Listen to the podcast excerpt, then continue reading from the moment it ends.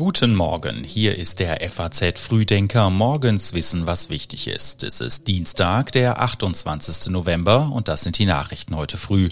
Bundeskanzler Scholz äußert sich zur Haushaltskrise. In Brüssel treffen sich die NATO-Außenminister und der BVB kämpft um den vorzeitigen Einzug ins Champions League Achtelfinale. Zunächst aber die Meldungen aus der Nacht. Israel hat im Rahmen des Abkommens mit der Hamas 33 weitere palästinensische Gefangene freigelassen. Bundestagsvizepräsident Wolfgang Kubicki hat sich auf eine Schiffsreise durch die Karibik einladen lassen und stößt damit auf Kritik. Und in Hessen kommen Schüler und Schülerinnen wegen des Wintereinbruchs nicht nach Hause. Die Feuerwehr ruft dazu auf, auf Autofahrten im Rheingau-Taunus-Kreis zu verzichten. Die Texte für den Newsletter hat heute Morgen Simon Hüsken geschrieben. Ich bin Sebastian Auer. Der Nachtragshaushalt für 2023 steht. Im Bundestag äußert sich heute Kanzler Scholz zum Haushaltschaos. Nicht nur mit Blick auf den Wintereinbruch sollte sich der Kanzler dann warm anziehen, an diesem Vormittag äußert sich der Kanzler in einer Regierungserklärung zur Haushaltskrise, in die das Karlsruher Urteil zum Klima- und Transformationsfonds die Ampelregierung gestürzt hatte. Im Anschluss an die Erklärung ist eine zweistündige Debatte geplant. Die ist in Berlin jetzt schon im vollen Gange. Der FDP-Fraktionsvorsitzende Christian Dürr machte die Haltung seiner Partei schon mal klar. Bund und Länder, die haben weniger ein Einnahmeproblem, sie haben vor allen Dingen ein Ausgabeproblem. Und an der Stelle ist eben auch Sparen angesagt, so wie es jeder von zu Hause kennt. Wenn das Geld knapper wird, dann muss man zuallererst sparen und sich nicht über zusätzliche Einnahmen Gedanken machen, sondern sparen ist das Gebot der Stunde. Und CDU-Chef Friedrich Merz erwartet vom Kanzler heute klare Worte. So jedenfalls, wie Sie in den letzten zwei Jahren operiert haben, geht es in den zu Ende gehenden Monaten, vielleicht zwei Jahren dieser dieser Wahlperiode nicht weiter. Und insofern erwarte ich eine zweite Zeitenwende-Rede. Gestern beschloss das Kabinett im sogenannten Umlaufverfahren, also ohne Sitzung im Kanzleramt, den Nachtragshaushalt für 2023. Dieser sieht vor, dass die Schuldenbremse abermals ausgesetzt wird. Die dafür erforderliche außergewöhnliche Notlage begründet die Ampel mit den hohen Energiepreisen zu Jahresbeginn. Die Neuverschuldung im nun vierten Notlagejahr in Folge summiert sich damit auf 70,6 Milliarden Euro. Der Nachrichtenagentur Reuters zufolge soll der Nachtragshaushalt bis Mitte Dezember beschlossen werden. Das größte Hindernis steht der Regierung allerdings noch bevor. Um für das kommende Jahr einen verfassungskonformen Haushalt vorlegen zu können, muss laut Finanzministerium ein Betrag zwischen 10 und 20 Milliarden Euro mobilisiert werden. Durch das Karlsruher Urteil fehlen der Koalition außerdem 60 Milliarden Euro, die sie in den kommenden vier Jahren als Zuschüsse verteilen wollte. Oppositionsführer Merz macht indes schon einmal deutlich, dass er das abermalige Ausrufen einer Notlage für das kommende Jahr nicht ohne weiteres hinnehmen werde. Er droht wieder mit Klage. Kurz vor dem Auslaufen der Feuerpause einigen sich Israel und die Hamas auf eine Verlängerung. Gestern Abend kam eine weitere Gruppe Geiseln frei. Mindestens bis Donnerstagmorgen sollen im Gazastreifen die Waffen also schweigen und damit zwei Tage länger als zunächst geplant. Das teilte ein Sprecher des katarischen Außenministeriums am Montagabend mit. John Kirby, der Sprecher des Nationalen Sicherheitsrats der USA, drückte mit Blick auf die Abmachung seine Hoffnung auf eine weitere Verlängerung aus. Zudem bestätigte das israelische Militär am Montag, dass sich weitere elf Hamas-Geiseln auf dem Weg nach Israel befänden. Im Gegenzug sollen 33 weibliche und jugendliche palästinensische Häftlinge entlassen werden.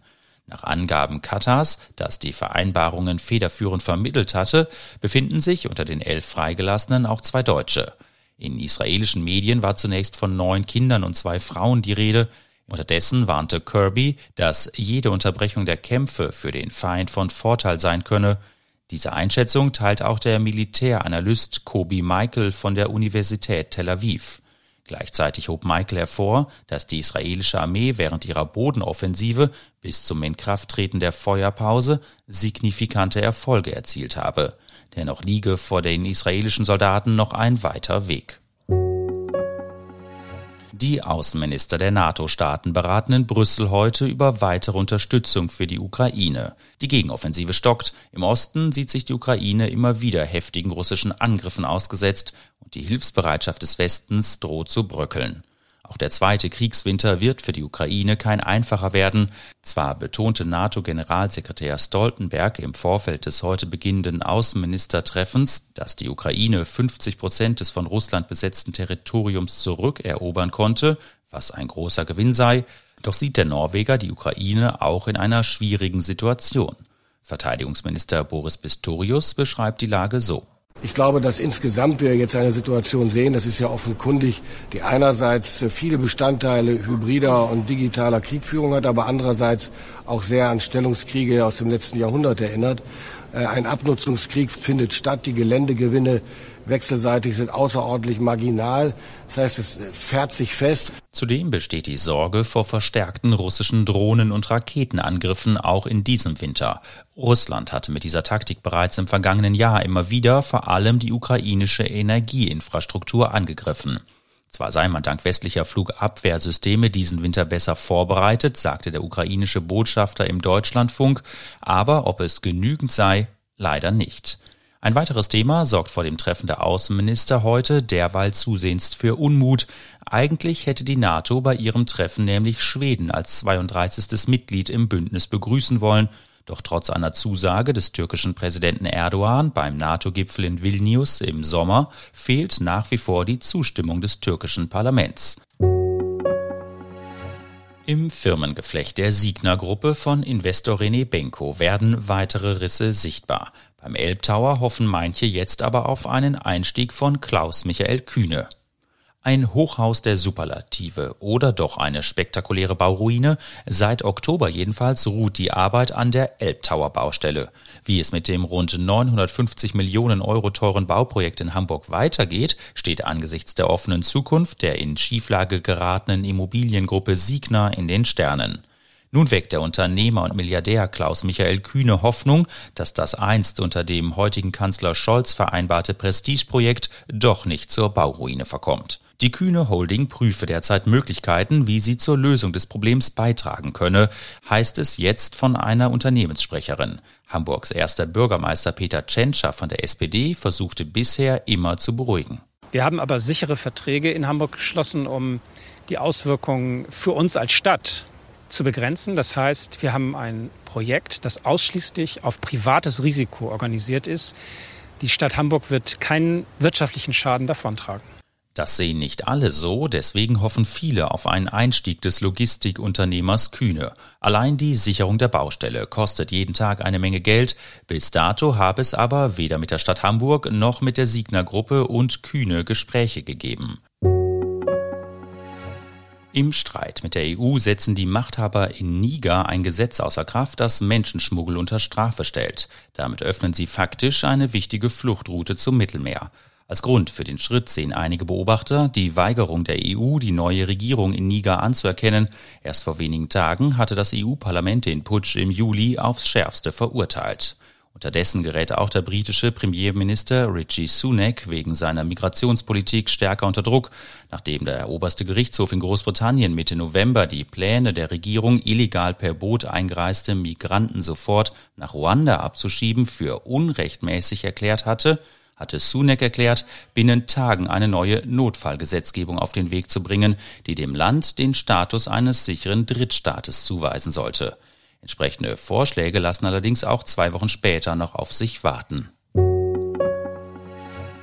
Seit Monaten gibt es um die Abnehmspritze des dänischen Pharmakonzerns Novo Nordisk einen regelrechten Hype, doch der geht zusehends zu Lasten von Diabetikern. Sie lassen die Pfunde purzeln, helfen bei Diabetes und sollen auch noch gut fürs Herz sein. Bereits seit längerem herrscht um das Medikament Ozempic nicht nur hierzulande ein regelrechter Hype. Der dänische Hersteller Novo Nordisk kommt angesichts der hohen Nachfrage mit der Produktion kaum noch hinterher. Doch während die Abnehmspritze in den sozialen Medien als Wunderwaffe im Kampf gegen Übergewicht gepriesen wird und Mediziner von einer Revolution im Kampf gegen Adipositas sprechen, wird der Hype für Diabetespatienten und Apotheker zusehends zu einem Problem. Aufgrund der hohen Nachfrage und der Lieferengpässe ist das seit 2018 zugelassene Diabetesmittel in vielen Apotheken in Deutschland nämlich oftmals vergriffen. Immer wieder müssen Patienten, die auf Ozempic zur Behandlung von Diabetes angewiesen sind, auf andere Mittel ausweichen, aber nicht immer ist das möglich. Und Sport wird heute auch noch wichtig. Schon am vorletzten Spieltag der Champions League Gruppenphase könnten die Dortmunder nämlich den Einzug in die KO-Phase klarmachen. Paris Saint-Germain, AC Mailand und Newcastle United. Es gibt wahrlich einfachere Aufgaben im europäischen Spitzenfußball, als in einer solchen Champions League Gruppe zu bestehen. Von einer Hammergruppe hatte Dortmunds Geschäftsführer Hans-Joachim Watzke nach der Auslosung im September gesprochen. Doch am vorletzten Spieltag der Gruppenphase hat der BVB beste Aussichten auf das Erreichen der Endrunde.